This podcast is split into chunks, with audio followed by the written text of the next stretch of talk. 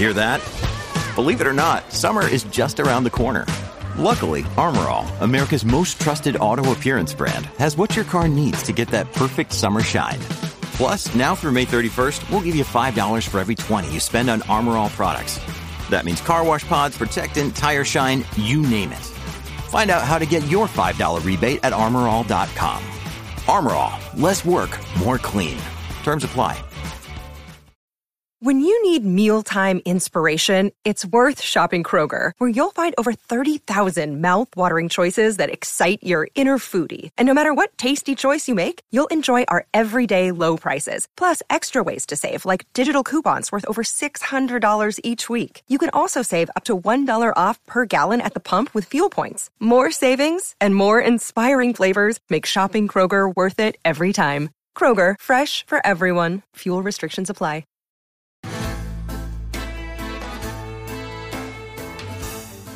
Placeres culpables. El programa de fuera de series que nos acerca a todas esas series que no nos atrevemos a reconocer que nos apasionan. Respaldados por Lorena Gil y Marichu Lazábal, ahora cuando te pregunten si ves una serie, ya puedes reconocer cuáles son tus placeres culpables.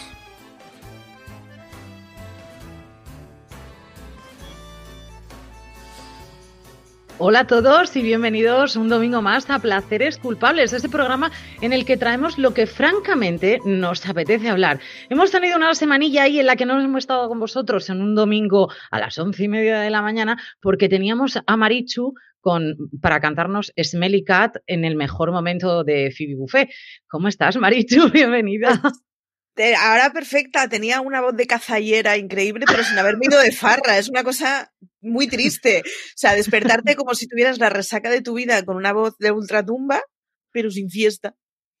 Esto así no se puede, Marichu, nos lo estamos notando fatal. Fatal, me sentí con un cargo de conciencia increíble, pero tenía una voz espantosa, o sea, no, no, no, no. Aparte que no aguantaba hablando, que a los cinco minutos empezaba a rasparme eso como una lija. Eh, no, no, la voz era terrible. A mí me encantó porque la llamé por teléfono y, hola, y yo, canta Smelly porque es que era para hacer eso exactamente. Tenía la pobrecita, está muy pachuchilla, pero eso sí, hemos vuelto otro domingo más. Cuánto me alegro que estés bien, Marichu, para hablar de nuestras cosas, de esas cosas que vemos y que nosotras no nos sentimos culpables de ver. Cuéntame qué has visto estas semanas. Pues a ver, me he visto las dos primeras temporadas de Bob's Burger, porque lo mío es el consumo equilibrado. Me he visto eh, la primera mitad, bueno, en realidad casi toda la serie documental que tenéis en HBO de Quanon, que por cierto os la recomiendo bastante. Eh, a ver si escribo de ella esta semana. Me he visto la primera temporada de Discountry, que tenéis un razones para ver y es una cosa muy extraña e inglesa maravillosa. Eh, me enganchaba de Serpent, de la que os hablaré la semana que viene. me he viciado completamente a Fantasmas, ya me he fundido la primera temporada y estoy a mitad de la segunda. Tenéis un razones para ver. Y eh, me ha hypeado muchísimo, muchísimo eh, la vuelta de Line of Duty. Estoy completamente sobreexcitada. El primer episodio lo vi tres veces. Eh, Así sin más, tranquilamente. Lo vi, una vez por obligación, porque ay, tengo que escribir de ella. Lo vi una segunda porque, ay, sí, pero como estaba disfrutando demasiado, no tomé demasiadas notas. Y lo vi una tercera porque lo iba a ver mi marido y dije, vale, yo me apunto. y si hace falta una cuarta, se ve. consumo del todo equilibrado, como veis. Han estrenado ya el segundo episodio. Eh, no la veáis si no has visto las temporadas previas de Line of Duty porque no os vais a coscar de nada. Pero para los que han visto las previas, hay unos huevitos de Pascua recuperando personajes antiguos, así un poco por sorpresa, que está muy bien, muy bien, muy bien. da mucha penita porque el equipo se está rompiendo, pero tenéis que ver Line of Duty. Marichu, por aquí nos preguntan, hola Marichu, ¿de dónde sacas tiempo? ¿No duermes? A ti te están preguntando eso. Yo no digo nada, yo lo dejo ahí y tú ya le das calor a esta, a esta frase. Si tú no, duermes, dices. Apenas.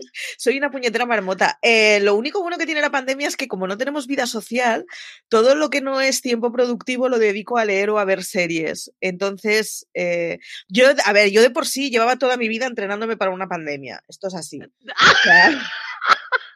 en mi cuadrilla de amigos se descojonan con el asunto. Yo soy fan. Porque yo era de estas, de vas a salir hoy, jo, es que me he liado viendo una serie, jugando a un videojuego, leyendo un libro y no me apetece. Eh, entonces siempre me ha dado bastante el ostracismo, pero es que ahora con la pandemia ya es, es lo único que nos Te lo han dejado en bandeja, Marichu. Sí, sí. O sea, mi padre y yo llevamos toda la vida entrenando para esto. Lo estamos llevando muy bien lo del encierro. Mi marido y mi madre no, pero nosotros dos estamos encantados. Yo, reco- Yo reconozco que no tengo problema, que no tengo problema porque me pasa igual que a ti, es decir, tengo muchos hobbies, me gusta mucho leer, me gusta ver series, decir, no tengo ningún tipo de problema. Aparte de esos dos, tengo muchos más hobbies. Yo sí que soy la que no duermo, entonces no tengo problema en cargarme cualquier cosa, además a destajo y a cualquier hora de día, noche, madrugada, que no Sí, tengo sí. problema. Pero lo de estoy entrenada para una pandemia, yo jamás en la vida, no. Completamente. no. No, yo, de hecho, en la semana que empezó el encierro, eh, tres días antes, cuando aún no había encierro, yo había grabado un programa diciendo que ojalá nos coja una gripe muy larga para que podamos ver muchas series. Que- que- ¿Has y eso salió justo la semana del encierro. fue como, joder, qué oportuna he estado. Y es que yo, o sea, sí, sí, o sea, mm, yo siempre he dicho lo de a mí, en meterme medio año en casita, ya igual un año está siendo demasiado, pero meterme unos meses en casita, yo estoy perfectamente preparada para no Para eso y para más. demasiado. Exacto. Si me das una conexión de ADSL, te lo arreglo todo. Te arreglo el mundo. Te arreglo el mundo, sacamos programas nuevos, o sea, bien, Marichu, yo lo veo, te veo estupendo. Todo lo que necesito. Y con muchas horas de sueño, porque Marichu se las echa fenomenal. Eh, sí, y, efectivamente. lo que, y lo que haga falta. Sí. Pues yo he estado viendo cosillas, Marichu. He estado, A ver, a ver, cuenta. lo que, mm, lo que nosotros conocíamos como Miranda, que además lo he dicho varias veces, que han estrenado, que es Call Me Cat, que lo hace Majin Bialik, eh, ha acabado ya la primera temporada, o eso me ha dado a mí a entender, que hasta aquí hemos llegado. Bien sin pasarse, no me ha desagradado, ¿eh? lo que pasa, insisto, si has visto Miranda, esto te cuesta un poquito ver. Em, ¿Qué más he visto? Pues he visto Anatomía de Grey, estoy al día con Anatomía de Grey. Tengo problemas, Marichu, con Anatomía. Anteayer estrenó Disney el primer episodio de la temporada 17 y aún no lo he visto. Así que esto que estás tocando es, es terreno vedado, te lo aviso. Sí, te, te he visto hacer, no, no, por favor, no, no. Tú no te preocupes que yo no voy a decir nada, pero sí que voy a decir que os- se os puede hacer mm, Durillo. pesadito, Ah, pesado. pesadito, duro. Vale. Pesadito. Pese a que las tramas están bien y todo, pero pesadito. Hay un capítulo en concreto que yo creo que es de los pocos capítulos de Anatomía de Grey el que digo a que lo paso, a que no, a que me niego. Y este tipo de cosas a mí no me suele pasar, pero se puede hacer un, un poquito pesado, es la manera en la que han tratado el COVID, ni más ni menos, o sea, tampoco le vayamos a dar muchísimas vueltas. Estoy enamorada de Falcon y el Soldado de Invierno, no sé por cuál me decido. Había una serie, Marichu, yo te lo comenté, había una serie que se llamaba Common Law, que probablemente nada más que la he visto yo en el mundo, pero que el protagonista era Michael Eli y entonces me da igual si la he visto solamente yo en el mundo, ojos que os estáis perdiendo, verdes maravillosos. Y era una serie en la que trataba, mm, a- eran dos policías, dos detectives, y los llevaban a un psicólogo para tratarlos como terapia de pareja. Vale, a mí me recuerda mucho a Falcon y el Soldado de Invierno, porque hay, incluso hay una escena con, con una, con una psicóloga, ¿no? Entonces creo que tienen ahí esa, esa armadura y ese contacto continuo el uno con el otro. Me parece una serie entretenidísima y muy, muy divertida. Pero de la que me he enganchado ya, lo tiro por la ventana y me he tragado en menos de cuatro días, voy ya por la tercera temporada, por la mitad, es The Neighborhood. The Neighborhood me parece una delicia de serie. Es una comedia, la protagoniza, ¿cómo se llama este chico, Marichu? Pues Em, mira, Max, Max buscado- Greenfield. he buscado el nombre justo antes de grabar y. Max Greenfield se llama, que es, lo conocimos en, en New Girl, que Efectivamente. era, además era divertidísimo en New Girl. Eh, luego sale Cedric the Entertainer, que además es que se llama así, que es un cómico estadounidense que se conoce muchísimo. Y de Neighborhood también sale Beth Bears, que la conocimos en eh, Dos chicas sin blanca, creo que se llamaba aquí en España, la rubia. Em, porque si no estaríamos tú y yo, Marichu, y tú ya estarías enganchada si fuera Kat Dennings, o sea que eso lo tengo más claro que el agua.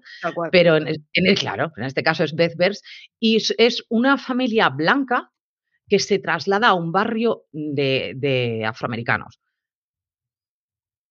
Mm, Él es la inocencia personificada, es la dulzura. Por eso te, te digo, te puede gustar mucho o lo puedes odiar a muerte, porque es que es tan alegre, Es una persona tan, tan alegre que dices, o lo quieres, pues es, porque es inocentón. Vamos a ver, él trabaja como mediador, no nos equivoquemos. Y además, luego te llega a sorprender mucho en la serie de los. Mm, de que él es un veterano de guerra. lo que pasa que es que no lo aparenta. Entonces, me parece tan maravilloso eh, cómo le han querido dar la vuelta y cómo lo han hecho de bien, en el hecho de que los que se ven totalmente alejados y totalmente fuera de lugar, en este caso eh, sean ellos esta familia blanca, son Beth Bers con, con Max y luego un hijo pequeño. Y luego están toda la otra familia que además tiene los hijos mayores y tal. Me parece una delicia, me parece muy divertida y sobre todo muy dulce, Marichu. Nos preguntan que en, qué, en qué plataforma aprovecho para soltar el rant que soltamos en el último Watchlist. Eh, Álvaro decía, y es verdad, hay una crisis de series de televisión que nos llegan a España desde los canales americanos. Vale ya, vale ya. Mm. Yo la, yo la he visto. Hasta, aquí todo lo que voy a decir. CBS de TBS. Y, y, hay varias series de los últimos dos años que no nos están llegando, especialmente con comedias ligeras. Y es como, mm, fuera de Estados Unidos también queremos ver comedias ligeras. A mí las sitcoms me han gustado toda la vida y me ha gustado siempre seguir dos o tres para, mm, para mediodías mientras como eh, de buen rollito y nos está faltando a llegar aquí. Eh, está muy guay, tenemos muchísimas plataformas y eso está muy bien, pero los yonkis de las series, y no son el mismo tipo de series, tienen una aura distinto, igual que una serie en Antena 3 no es igual que una serie, bueno, he puesto un mal ejemplo porque Antena 3 últimamente la verdad es que a 3 media con la plataforma lo está petando mucho, pero los canales en abierto no emiten lo mismo que las plataformas, ni los mismos tonos, ni los mismos acabados. Eh, y las sitcoms de toda la vida tienen una falta de de, profundidad, iba a decir falta de profundidad, pero es que no es exactamente esto, pero series de simple entretenimiento de 25 minutos que se necesitan, o sea, se están muriendo las sitcoms y se están muriendo eh, las series de canales que no llegan aquí, así que muy mal, muy mal, muy mal. Colmicat es otra de las que tendría que venir. Totalmente de acuerdo. Y además, esta es una de las series en las que a los personajes les terminas cogiendo especial cariño a todos y cada uno de ellos, cada uno por, por como es. Yo creo que menos al niño pequeño, porque, en fin, tiene nueve años y, o siete u ocho o algo así, y es como eh, un niño. Pero tampoco es un niño especialmente gracioso, que es que no. Tiene, sí que tiene las preguntas de esa edad que te ponen en una tesitura extraña, pero por lo demás eh, tampoco sale tanto él. Es que realmente es la amistad. Podríamos llegar incluso a decir por narices y forzada, porque en este caso el, el vecino es tan adorable que mm, se impone frente a lo gruñón que es el otro y al final no puede, o sea, no puede contra él. Es que es siempre tiene un saludo, siempre tiene, no es, es, incapaz de decir solamente hola, siempre está para ti, lo que necesites, cuando quieras, siempre con entusiasmo. Entonces, es una persona tan positiva que al final al otro dice, me rindo. O sea, ¿quieres ser mi amigo? Pues venga, vale. Y entre eso y que las dos mujeres se hinchan a vino, o sea, me parece maravilloso. en algún momento tendremos que hablar de la presencia de alcohol en series, por cierto. Últimamente el, antiguo cigarro se ha convertido en una copa de vino. Pero una detrás de otra. Y además sin ningún tipo de problema y sin resquemor. Y tranquilamente. A mí que no me gusta el vino, esto es complicado, dicho. No, yo además tengo una, tengo una relación complicada con la presencia de alcohol en, en cine y series. Reconozco que es una de esas cosas que, que me parece que dentro de 20 años nos, nos, nos, sonará rarísimo como nos pasaba con el tabaco, que está guay, es una droga legal, pero eso de que beban vino más que respirar, en fin. Sí, Juliana Margulis pionera, efectivamente. Pionera. Y claro, cuando, cuando lo hacía Juliana Margulis quedaba súper guay porque era una cosa característica de la serie, entonces estaba muy bien. El problema es que nos estamos acostumbrando a que, o sea, todo el mundo cuando llega de la calle, aunque venga de pasear al perro, se bebe una copa de vino. Me Yo estoy gente que sí, me parece guay, pero, pero no es una cosa tan generalizada como para que estemos acostumbrados a, la naturalidad con la que se ve en las series, la verdad. Mi frase siempre suele ser, que además es una de las cosas que le, he dicho, le digo mucho a, a CJ, es, yo bebo muy poco, los demás beben mucho. Yo no bebo, también es cierto, pero mm, puedo llegar a tomar una copa en algún momento de la vida. Pero eso, o sea, ese beber tan ha continuo al cigarro. ha sustituido el cigarro completamente. Y al agua. ha sustituido al agua. Pero en esos momentos en que la serie quería explicar que el personaje está estresado y tiene un momento de estar consigo mismo, antes encendía un pitillo y ahora se toma una copa de vino. No sé, y casi le echas las manos a la cabeza, que también puedes hacerlo, ¿no? Digo yo. Mira, por aquí nos dicen, es lo de tomar un whisky en la oficina. ¿Tú qué tienes en la oficina? Yo no tengo whisky. No. Yo tengo bombones de chocolate, eso lo tengo que reconocer. Una de dos, o somos, whisky, muy, pero igual.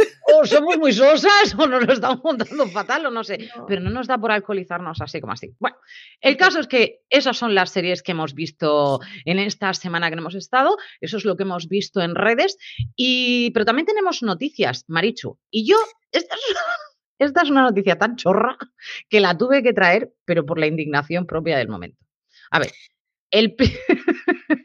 Internet está demandando justicia porque han dicho que el príncipe William es el hombre calvo más sexy del mundo. Pero la justicia la demanda para Stanley Tucci. Lo cual me parece muy bien.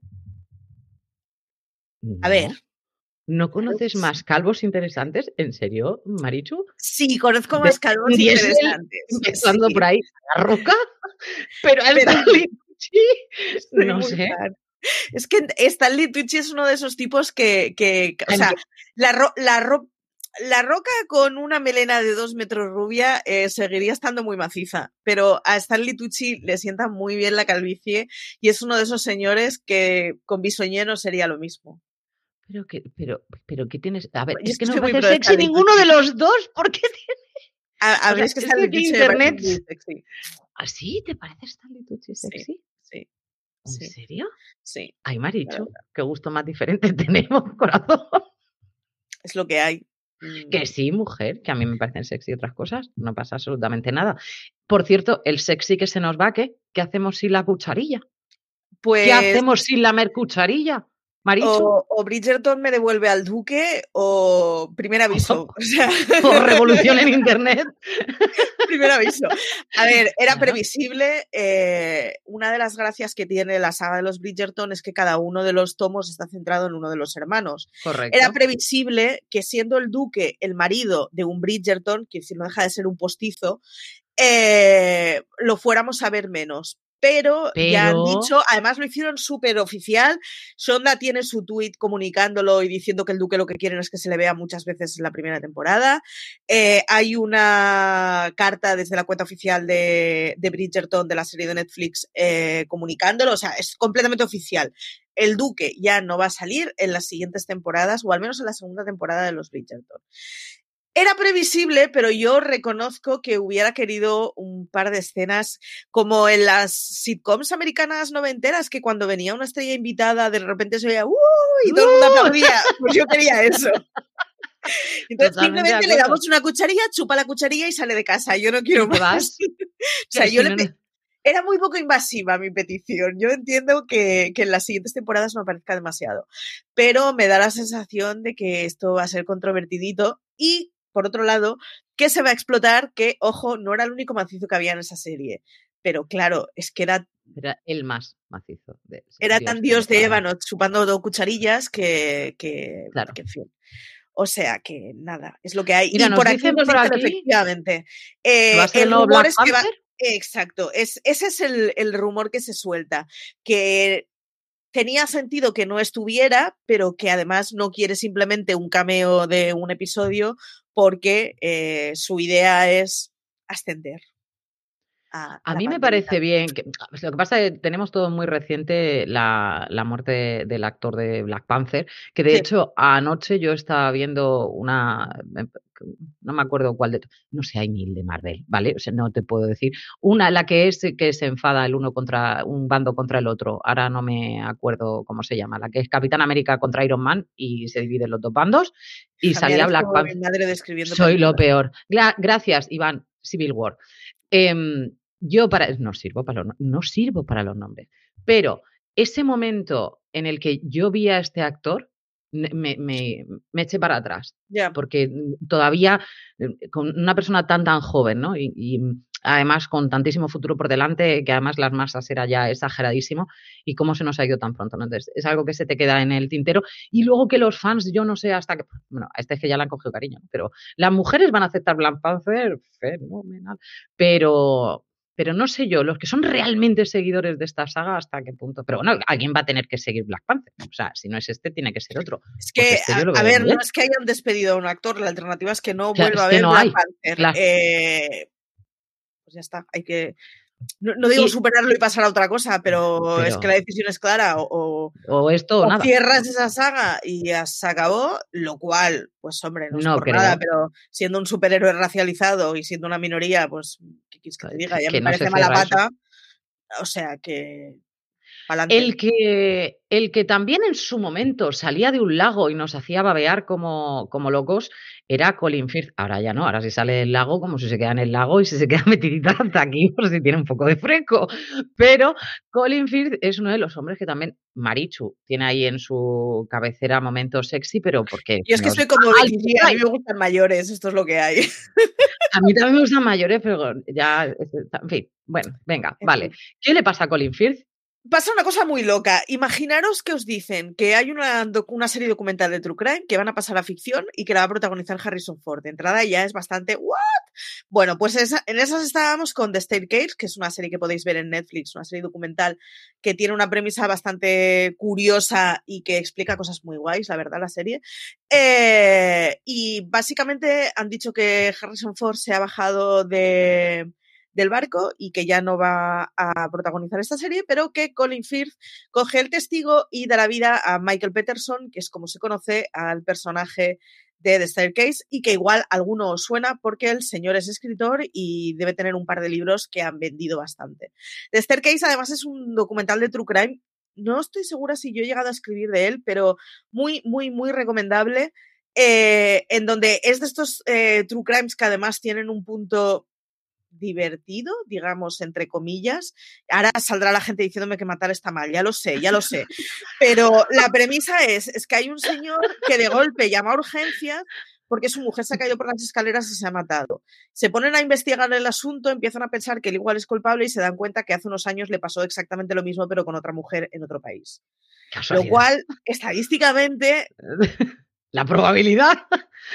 A ver, yo no quiero prejuzgar, pero, lo poco que recuerdo de combinatoria, pese a que son dos elementos independientes, me dicen que es poco probable. Bueno, el caso es que eh, eh, el documental básicamente va sobre su caso judicial y cómo intenta avanzar sobre el caso judicial. El caso tiene sus, sus giritos, sus entrevistas interesantes, es, es, muy, es muy adictivo como, como caso de True Crime. Y luego además explican muy bien qué suponen los costes de una causa judicial de este, este calado en Estados Unidos, con cifras. Y es una cosa espectacular. Este es un señor que vivía muy bien, muy descansado, había vendido muy bien uno dos libros suyos, tenía más de un millón de dólares para gastarse en casinos y decidió en vez de casinos gastárselo en abogados. Y se funde todo su patrimonio y además te van, o sea, te van narrando en qué momento el patrimonio empieza a escasear, eh, de dónde hay que recortar. Y dices, con independencia de este caso, luego cuando te pones a, a ver eh, casos estaba pensando como el del español que está ahora en cadena perpetua en Estados Unidos. Eh, claro, eh, en un caso así, si es que si no tienes 300 mil dólares para un, para un especialista, hablaban de millón, millón y medio de dólares un, un, proceso como este, una barbaridad. Así que el caso está muy guay, podremos ver a Colin Firth, que siempre está muy guay, y podemos ir calentando motores viendo The Starcase en Netflix, que mola mucho. Yo es de estas que me he ventilado un par de veces porque es de estas True Crimes que me gustan bastante. pero la serie todavía no ha salido, ¿no, Marichu? La serie no ha salido. Lo que hay en Netflix es el documental seriado. Es solamente el documental. Sí, no me acuerdo cuántos episodios, pero es, es, una serie, pero es una serie documental. Y, y, de hecho es una serie documental que funcionó bastante bien hasta el punto que se dijo que se iba a ficcionar.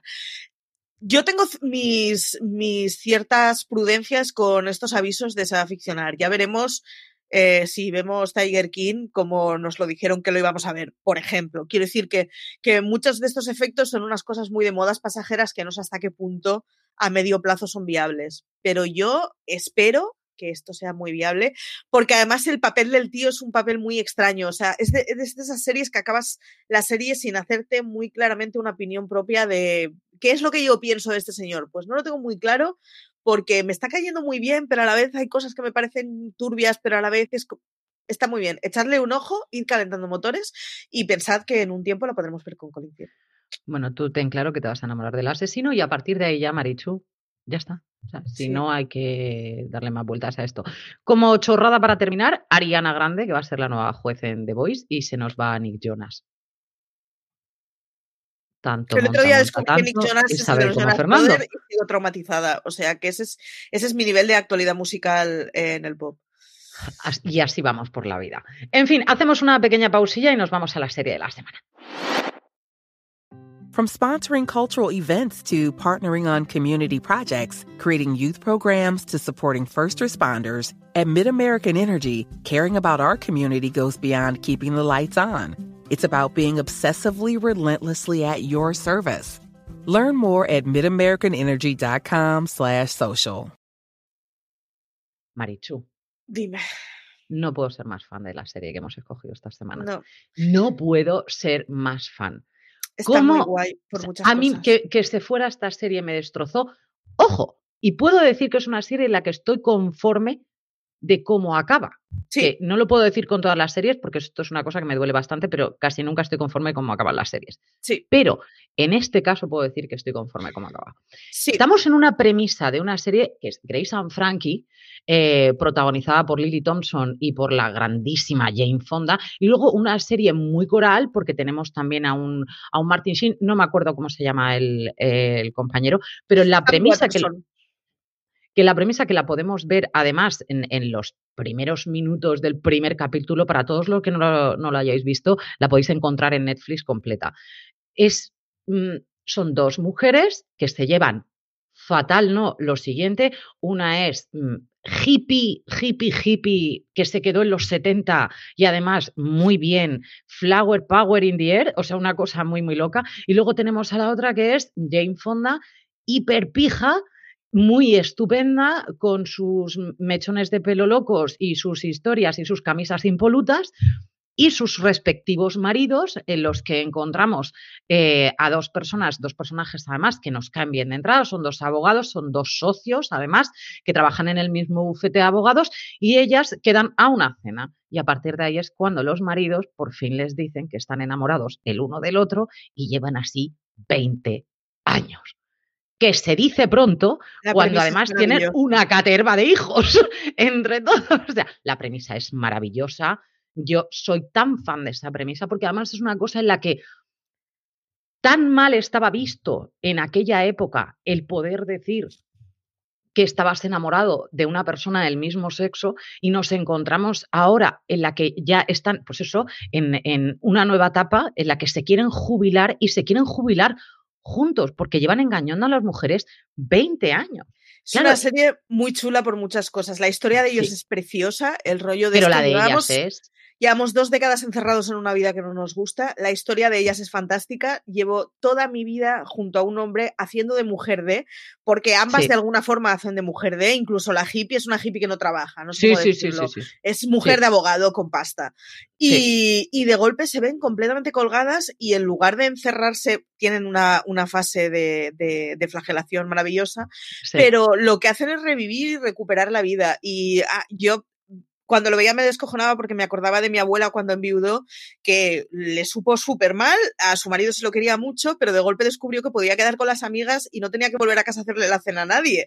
Y es, es- un y es- descubrimiento estupendo. esa es la cosa maravillosa en donde dos señoras que tienen más de 60 años descubren que ellas pueden ser las protagonistas de su vida y es una cosa maravillosa, preciosa, en donde se habla de el futuro por delante que tienen los cuatro porque ellos no hacen Sí. de malos. Ellos son simplemente dos personas que estaban metidos en un lío porque no podían decir públicamente que dos abogados de prestigio eran homosexuales, estaban juntos y dejaban a sus mujeres por un señor. Esto es así.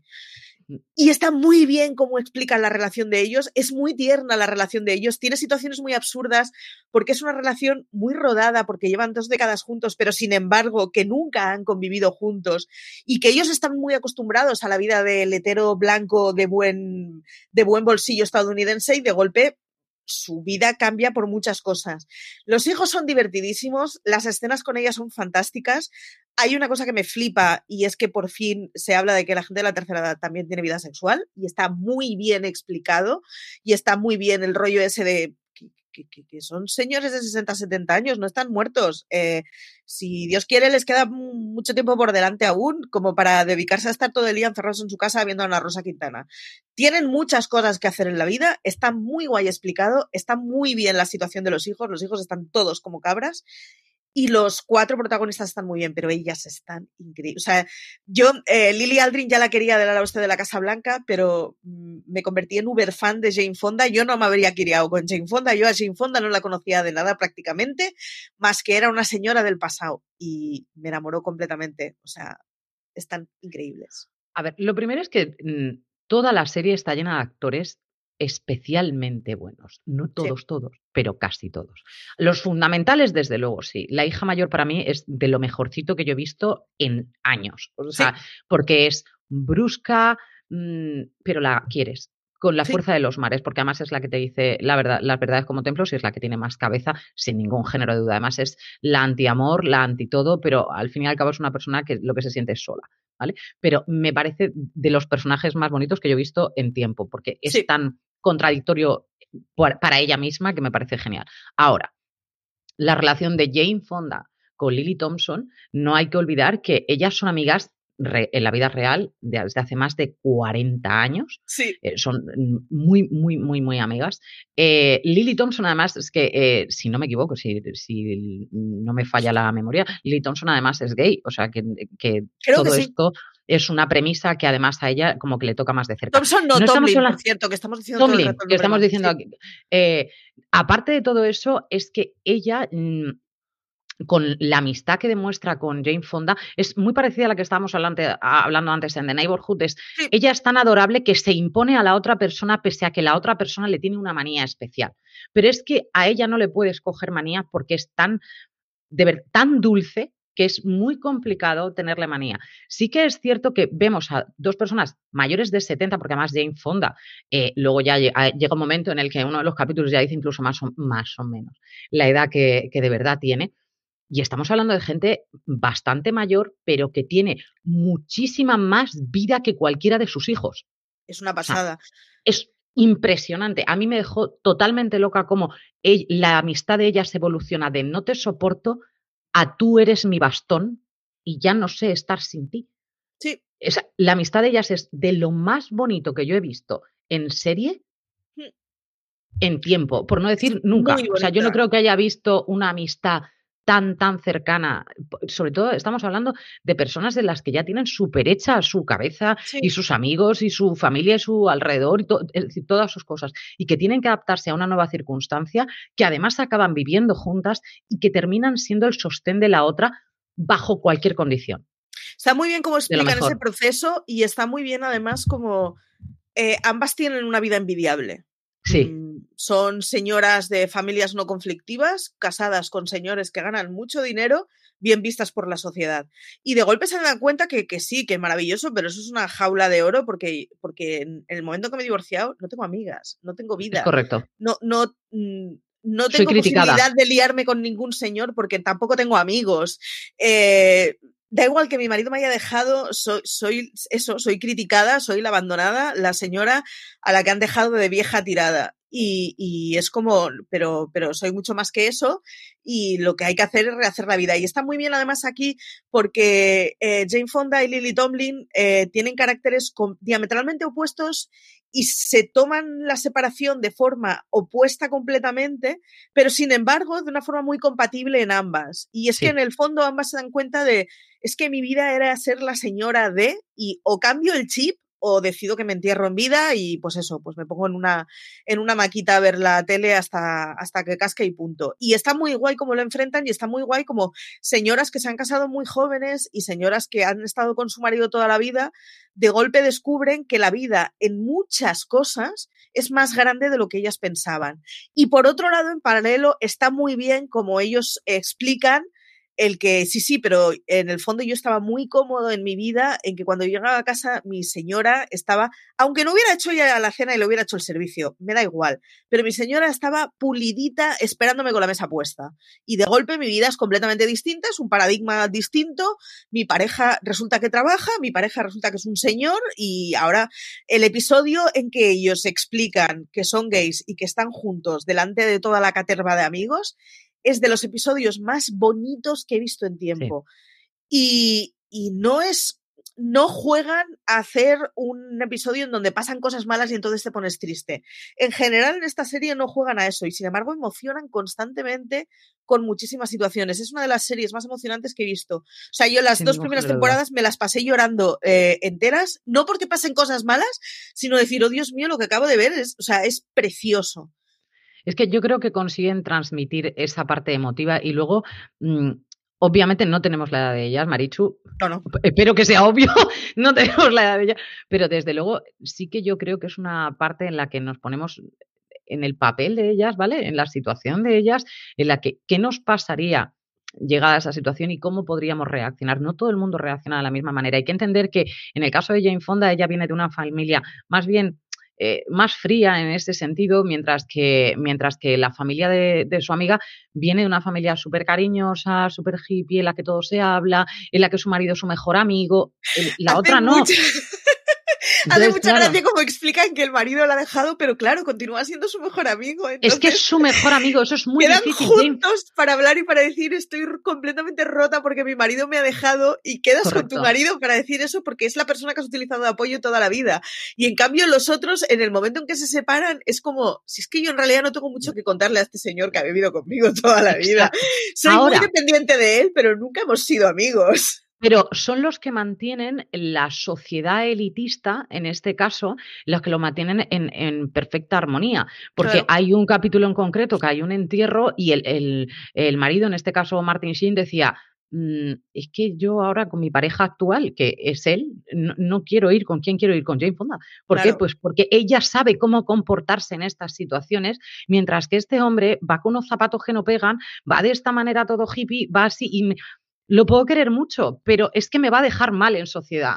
Porque los otros mantenían una cara hacia la sociedad muy, muy performance total, mientras que a los otros les daba exactamente igual lo que pensaran de ellos porque eran así y punto. Entonces, es una manera de ver la vida tan diferente la que tienen la una de la otra que me encanta cuando llegan a comulgar en lo que es la base de todo, el principio de todo, que es, tú estás para mí, yo estoy para ti. Sí, es, es, muy chulo y además es muy chulo el momento en que ellas se dan cuenta de, oh Dios mío, mi, mi enemiga de golpe se ha convertido en mi hermana. Em, exacto, exacto. y además, como alguien la toque, le reviento, que esta es otra de las cosas fundamentales, es decir, la defensa en la que salen la una de la otra. Estamos hablando de una persona tan hippie que además es que no trabaja, como decías, como decías eh, eh, Marichu tú, y además, pues eso, pues que lo mismo fuma peyote, que hace tal, o sea, que está totalmente loca y la otra quiere probar todo también, ¿eh? Ojito.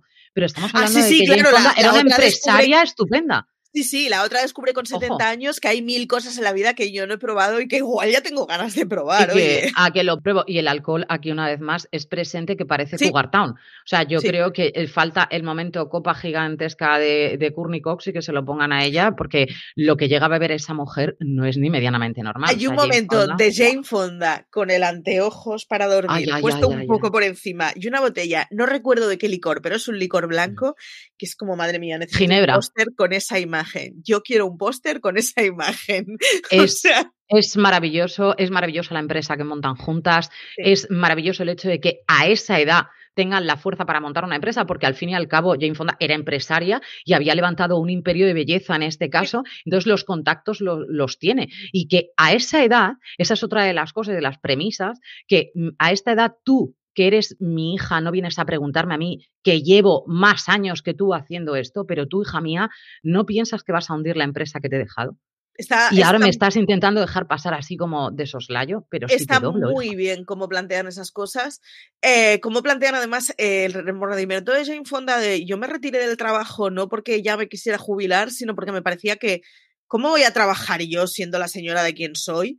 Teniendo el dinero que tengo, lo que me toca es pasárselo a mi hija y, retirarme, pero, pero no porque me apetezca, sino por una cuestión de, de, convención social, de cómo voy a ser yo una señora trabajadora. Y de golpe se da cuenta que prefiere mil veces ser una señora trabajadora que ser una señora que está en su casa todo el día con la manta. Claro, eh, yo de verdad es una de esas series, o sea, me parece que deberían verlas absolutamente todas las recién enviudadas de la generación, estoy pensando eso, de mi abuela, que descubrieron de golpe que, que, querían mucho a su marido, pero que había mucha libertad eh, en una vida sin un marido que, que, fueras efectivamente la persona que va detrás. Y es, es preciosísimo cómo está explicado, es preciosísimo cómo explican el amor en la tercera edad, a mí es una cosa que me parece O sea, yo es que no, o sea, yo con las, con las personas mayores no puedo. O sea, a mí ponme cosas de niños y me dan un poquito igual. Pero ponme a un señor mayor y yo lloro a la primera de cambio. O sea, Luego además vais a ver toda la emotividad. Vais a ver que es un poco incluso insultante, podríamos llegar a decir. Hay una etapa ya dentro de, dentro de las series, si no es la última, es la penúltima temporada, yo, la penúltima temporada, en la que los hijos eh, deciden que sus madres ya no están para tomar decisiones. Sí. Entonces yo creo que es de lo mejor que yo he visto cuando dos madres se ponen en pie de guerra y mandan a todo el mundo a freír monas y a decirle, tú quién eres para decirme a mí lo que yo soy o no soy capaz de hacer con la edad que tengo. Por aquí nos muy bien esos momentos. ¿Consoladores es la, la, empresa? Entre otras cosas. Efectivamente. O sea, pero efectivamente sí que van hacia, hacia la vía sexual, porque lo que decía antes Maricho, es decir, que el sexo se sigue teniendo a esa edad. De hecho, de las, em, las enfermedades de contagio sexual en los asilos es una cosa abrumadora. Entonces, barbarísima, sí. Es barbarísima. Entonces, dice por aquí, bravo, bravo, totalmente de acuerdo. O sea, es decir, eh, son cremas, son especiales. ¿Por qué? Pues porque hay cosas que a determinada edad ya no se pueden usar, las mismas que cuando tenías 40, que cuando tienes 70 o cuando tienes casi 80. Tengo una amiga que es bióloga y... ¿Viejóloga? Sí. o sea, ella es psicóloga, pero está especializada básicamente en, en, en, tercera edad y en los efectos de, del Alzheimer y de demencias y tal. Y básicamente trabaja solo con ancianos. Y, y claro, y, y, es que, y ella te cuenta, ¿no? ¿no? Es que, o sea, nosotros tenemos en la cabeza que la gente cuando cumple los, no sé si 60, 70, cada uno tiene una barrera distinta, pero es igual, que llega un momento en que lo único que tienen que hacer es esperar llegar a la muerte. Y luego pues te vas a una residencia de la tercera edad y efectivamente en cuanto los juntas con otros de su misma edad, tienen muchas cosas que hacer que no es esperar a la muerte. Una de ellas es la vida sexual, pero no es la única y está muy bien cómo se explica. Yo, yo es, que es eso, me acuerdo de mi abuela emocionada porque quedaba con las amigas, en teoría, para caminar, mentira podrida, quedaban para merendar y marujear, y básicamente se pasaba la tarde marujeando qué es lo que toca hacer cuando te ves con amigos, tengas la edad que tengas. Y el rollo ese de mi abuela emocionada porque de golpe había descubierto que se podían tener amigos, porque tengo algo más que hacer que cuidar de otra persona, es maravilloso. Yo quiero pensar que en nuestra generación no nos pasará tanto porque nuestra vida como individuos tiene más sentido, pero está muy bien cómo explica una vida de unas personas que solo había tenido sentido en pareja, incluidas las de ellos, Sí. Eh, crecen de una forma muy distinta por su género, por su condición, por su carácter, por todo. Y es una preciosidad cómo se explica. O sea, es que es Recomendadísima Grace and Frankie esta, esta semana para nosotros. Ya veis que es una de las series que llevamos en el alma, Maricho. Yo además fue una de las cosas en las que coincidimos enseguida que dijimos, ¿qué comedia podemos traer Grace and Frankie? Sí, sí, sí, sí. O sea, además es, muy graciosa, ¿eh? O sea, os vais a es reír muchísimo. Tiene unas líneas de guion fantásticas y ellos están increíbles todos, principales, secundarios, todos. Hay cosas muy locas. Están muy Hasta bien. Hasta la intro está bien. Hasta la, intro, es muy chula. La intro es muy chula. Pero hay otras series, y en este caso hemos decidido también traer comedias, ¿verdad? Comedias diferentes, que también podemos llegar a recordar. Marichu, ¿cuál recuerdas tú así con, cariño? Pues yo voy a recordar Tan Muertos como yo, porque es una serie que de hecho me la compré en DVD hace 15 días porque... Em, porque tenía un monazo de verla increíble. Tan muertos como yo es una historia, eh, es una comedia de humor negro extrañísima en donde una chavala que es súper pasivo-agresiva y pasa completamente de la vida, con 18 años va por la calle y le cae un retrete de un satélite espacial ruso. Eh, la mata en el segundo y básicamente descubre que una vez que nos morimos hay una serie de gente que pasa a ser la gente que acompaña a los otros a morir y que les notifica, mira, colega, mm, te acabas de morir, pero no te preocupes que no te dé el Harry, que esto tiene, iba a decir solución, solución no tiene, pero tienes más cosas que hacer en la muerte de las que te pensabas y entonces se convierte en una de esas personas que acompaña. Es una comedia de humor negro completísimamente, los personajes están fantásticos. Los episodios, la primera, la primera temporada en especial es brillantísima. Todos los que hacen de, de ángeles que no han recibido sus alas, más o menos, eh, están increíbles. Tienes un montón de actores secundarios conocidos. Está, además, ahora no me está saliendo el nombre.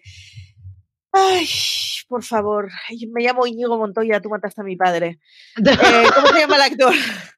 Sí, el, el, que también salía. Sí, espérate, te lo digo. Ah, qué rabia me está dando. Lo estoy buscando a todo correr. Es que no me acuerdo del nombre. no me puedo acordar Mandy este Patinkin. Mandy Patinkin, exacto. Mandy Patinkin mejora absolutamente todo en la vida. Eso otra vez hace lo mismo que hizo en Mentes Criminales, es que aparece y luego desaparece. pero está muy bien. La serie está protagonizada por Ellen Muth y tiene un montón de actores que están muy bien, los episodios son muy divertidos, tiene muchísimo humor negro y es maravilloso el, el, cómo hacen la vida cotidiana de esa gente que de golpe tiene que acompañar a las almas una vez se han muerto, humor negro a cascoporro. Es una de esas series que solo duró dos temporadas y luego una película, que la película es horrorosa, pero lo vamos a obviar, eh, que, que, es una lástima que durara solo eso, que se emitió así un poco de tapadillo en España además y que es, o sea, yo no conozco a nadie que haya visto tan muertos como yo y que cuando la recuerda no la recuerde con cariño. Mm, tenéis que verla, ya os digo, la primera temporada está a un precio irrisorio y con un poco de suerte en algún momento de nuestra vida vendrá alguna plataforma. Esperemos que sí. Yo no la he visto. Yo, pues, yo, no la he visto, la de tan muertos como yo. De hecho, la estaba buscando mientras que tú estabas hablando y digo, no sé de qué me está hablando. O sea. no sé de qué me está hablando Marichu. No tengo ni era, idea. Era fantástica porque además en inglés era Dead Like Me y en los carteles eh, de la primera temporada, bueno, y en general en los carteles promocionales el protagonista era la muerte a quien no vemos, simplemente una capucha negra con una guadaña. y entonces es maravilloso porque el protagonista realmente es una persona, individuo, un ser, que no vemos en ningún momento, pero, pero el prota es que hay un jefe que dice que fulanito se tiene que morir y tú le tienes que acompañar y no hay más tu tía, y te guste o no, le tienes que acompañar. Entonces, hay situaciones tiernitas, hay situaciones muy macabras y muy divertidas. Eh, una de las premisas es que no, no les pagan por el trabajo que hacen, así que se tienen que buscar la vida y buscar la vida significa que ella decide trabajar en una empresa que es el maldito infierno en la tierra, pero otros deciden robar a los muertos, por ejemplo, como forma de vivir. O sea. esto es libre. esto es libre, búsquese la vida. Y, y, está muy bien, está muy bien. Es una serie muy socarrona. Te la ves en una semana tontita. Eso, eh, si tenéis un resfriado tonto una semana de estas, te la ventilas porque es una serie que se ve muy rápido, es muy amena. Patinkin está increíble. Patinkin siempre, está, siempre está increíble. Patinkin siempre está increíble, es lo que hay. Por cierto, va a volver CSI Vegas. No sé por qué me acabo de acordar. Eh, ahí os lo dejo. Buscaros la vida. Eh, pero, pero eso, eh, está fabulosa, los actores secundarios son muy buenos, están varios además que conocemos, una de ellas es Jasmine Guy, que, que es una de esas actrices eh, negras que hemos visto en Anatomía de Grey, estoy viendo en Crónicas Vampíricas, pero que conocemos de haber hecho de secundaria en 200.000 series. O sea, es de esas caras que cuando la veáis la reconoceréis. Y eso, que se ve muy fácil, que es muy entretenida, muy divertida y que quiero más comedias como esta. Yo te traigo una comedia negra, negra, negra. Además, decían que el, personaje de House está inspirado, por una parte, eh, lo vimos en MASH, ¿vale? En Hawkeye Pierce, en el, en el personaje de Hawkeye Pierce. Y la otra parte de House estaba inspirada en este, en este personaje que es de la serie Becker.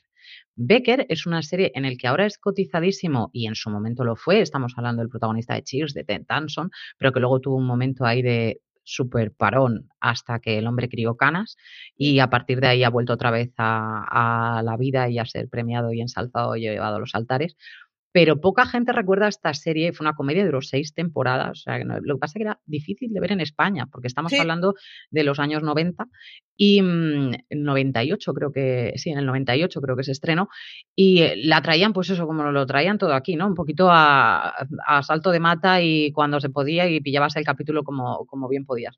Y a mí Becker es una de las series que me parece grandeza. Él es un médico de familia normal y corriente. Él tiene, solamente lo vais a ver en dos ubicaciones. Una, en, un, en, el diner que tiene cerca del trabajo y lo otro directamente en la consulta suya de médico. Ya está. Es lo más desagradable que os podáis llegar a imaginar. O sea, es desagradable hasta la médula, o sea, hasta insultar y hasta lo que haga falta. Ahora, ¿por qué lo quieres? No lo sé. Es Becker. O sea, es un tío muy listo, es un tío que diagnostica muy bien, que conoce muy bien a sus pacientes, que siguen yendo a él pese a lo desagradabilísimo que es, pero que es tiene un un toque importante que además, pero hasta llegados, o sea, hasta límites insospechados, rollo, mm, que decirte, mejor imposible, o sea, ese rollo de persona, pero al final lo terminas queriendo. Él no quiere que cambie su entorno. Eso es una de las premisas que él tiene claras. Ahora, de la vida se va a quejar constantemente, porque todo mal en la vida, todo fatal en la vida. Ahora, ¿qué voy a hacer? Curar a la gente, pero todo muy mal en la vida. Entonces, a mí, ya de entrada el hecho de que esos médicos que, no acabas de entender porque viven por salvar a la humanidad, pero odian a la humanidad. Exactamente, es esa parte en la que él odia todo lo que hay alrededor suyo. O sea, es que realmente no hay nada que le guste, pero no le cambiar las cosas. Sí, sí y te voy a salvar. ¿Por qué? Pues porque soy tu médico. que esto es súper evidente. Por eso digo que es un toque house en el sentido de no me gusta lo que me estás diciendo, de hecho no quiero ni hablar contigo, pero te voy a salvar la vida. esa premisa, ¿no? A mí Becker me gustó mucho, mucho, mucho. Sí que tiene seis temporadas, pero ya digo, yo creo que ni la pude acabar de ver, la he traído porque creo que es algo para mencionar, porque creo que es un papel en el que no hemos llegado a ver a, Ted Danson. A, mí, Ted Danson en comedia, soy muy, muy fan de él. Y como ahora lo estamos viendo en papeles bastante más adorables, este papel en el que realmente rompía la pana por donde entraba, a mí me pareció, vamos, cañón absoluto. Así que por eso recordamos a Baker. Tú no la has visto, ¿no, Marichu? Yo no la he visto. De hecho, estaba aprovechando en lo que hablabas para ir buscándola, porque yo no solo no la he visto, sino que la tenía completamente fuera del radar. O sea, pero yo completamente fuera. Es que nos llevamos unos cuantos años, pero aparte de eso, es que yo soy de haber visto series que dices, ¿y tú has visto esto? Sí, sí, lo he visto. ¿Tú has visto una serie en la que Marley Matlin, que eh, fue premiadísima por Hijos de un Dios Menor, hacía de abogada? Es, sorda, es sorda para el que no lo sepa, o sea, es sordomuda, y hacía de abogada y siempre iba con su. No lo sé, porque Marley Matlin siempre ha hecho de abogada, o por lo menos de señora que ha estudiado Derecho. Pues, em, maravillosa. Marley de la cierto, que tiene un. Es que me parece que sí, pero no estoy consiguiendo ubicarla. Eh, Marley Matlin, que tiene un papelón en el lado oeste de la Casa Blanca, increíble. Pues es lo más parecido a la serie que yo te digo es lo más parecido a la serie que yo te digo. De hecho, era así constantemente. Luego, eh, también, claro, le echaban, creo recordar, ¿eh? que era en la 2 y luego veías cosas dentro del mundo de, la gente que es sordo-muda que nosotros, y sobre todo en aquella época, no podíamos llegar a entender. Es decir, que nosotros ahora, si suena el teléfono, por lo menos se ilumina o vibra o algo. En aquella época, que entonces se apagaban y se encendían las luces de la casa. Es decir, que tenían cosas para que nosotros pudiéramos llegar a entender las dificultades por las que ella pasaba y qué bien se había amoldado, francamente, a a, la vida diaria y, que no tenía ningún tipo de reserva ni de, ni de problema. ¿no? Una serie que a mí, por cierto, me encantó. ¿Quién la conoce? Probablemente aquí la que habla y dos más. Si esto es así, Marichu, pues ve que es lo mismo. Estoy intentando, estoy intentando localizar a ver cuál es de la que hablas y no la encuentro. Te lo digo, dame un segundo. Pero. Esa serie.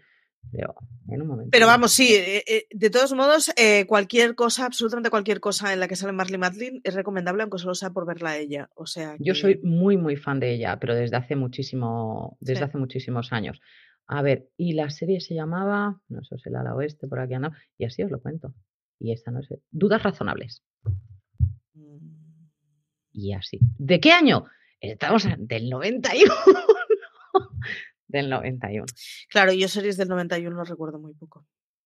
Que no sé qué año llegó a España, también os lo digo, porque que sea el 91 no significa que a España llegara en ese momento, ¿no? Pero esta serie se hizo en el 91, duró solamente dos temporadas. A mí me gustó mucho y la creadora es Tess Kaufman. ¡Ah, ya sé cuál es! Uy, pero yo no recuerdo haber visto esta serie, pero sí es la de Mark Harmon, claro. Mark Harmon, tremendísimo señor. tremendísimo, tremendísimo, tremendísimo señor tremendísimo. Y sigue siéndolo. ¿Ves? Sí, sí. Viejuno sexy. O sea, Mark Harmon, en fin, o sea, mataría por eh, llegar a su edad como él. Hombre, bonita, claro, nos ha fastidiado.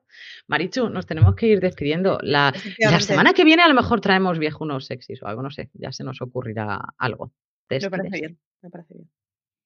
¿Te despides para la próxima semana, corazón? Me despido para la próxima semana. Recordaros que nos podéis dejar comentarios en todos lados, en iVoox, en YouTube, en lo que sea. Que nos podéis ver en directo todos los domingos a las once y media. Que ha sido un gustazo estar con vosotros y que nos leáis mucho en todas nuestras redes y en la web, porque esto, o sea, ya llega un momento en que perdemos la perspectiva, pero esto sale de que tenemos una web en la que publicamos noticias muchas a diario sobre series de televisión, artículos, críticas, etcétera. Así que nada, que nos veáis en fuera de series, nos escuchéis, nos leáis y nos consumáis en general. Y prometemos que la semana que viene, prometo, yo no sé por qué prometo, porque luego me ha dicho a mí estas cosas se me olvidan. vamos a intentar prometer que la semana que viene los comentarios que nos habéis dejado los vamos a leer. Porque es que nos ha ido esta semana completamente. Pero somos Marichu y yo, y Marichu y yo somos así. Esto es lo que hemos dicho antes. O nos queréis o, no nos soportáis, pero es lo que hay.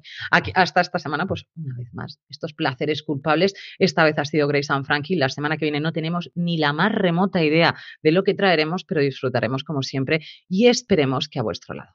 Hasta la semana que viene. Gracias.